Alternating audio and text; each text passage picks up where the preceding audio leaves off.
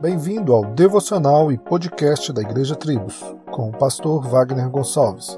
Visite o nosso site www.igrejatribos.com.br.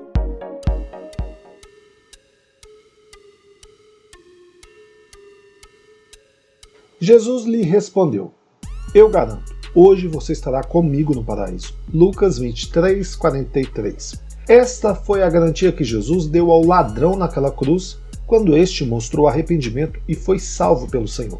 Todos nós iremos nos encontrar com o Criador, uns para a salvação e outros para a condenação. O fato é que os seus eleitos irá se encontrar com o Senhor nos céus. E eu lhe pergunto: você está preparado para se encontrar com Deus? Você está preparado para ir para os céus? Como já li, o céu é melhor porque lá serviremos a Deus com perfeição. O céu não será lugar de ócio, o céu será dinâmico e vibrante, os servos de Deus o servirão. O céu será lugar de trabalho e realização.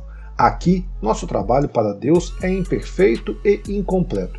Aqui, nossas obras são maculadas pelo pecado e nossas justiças não passam de trapos.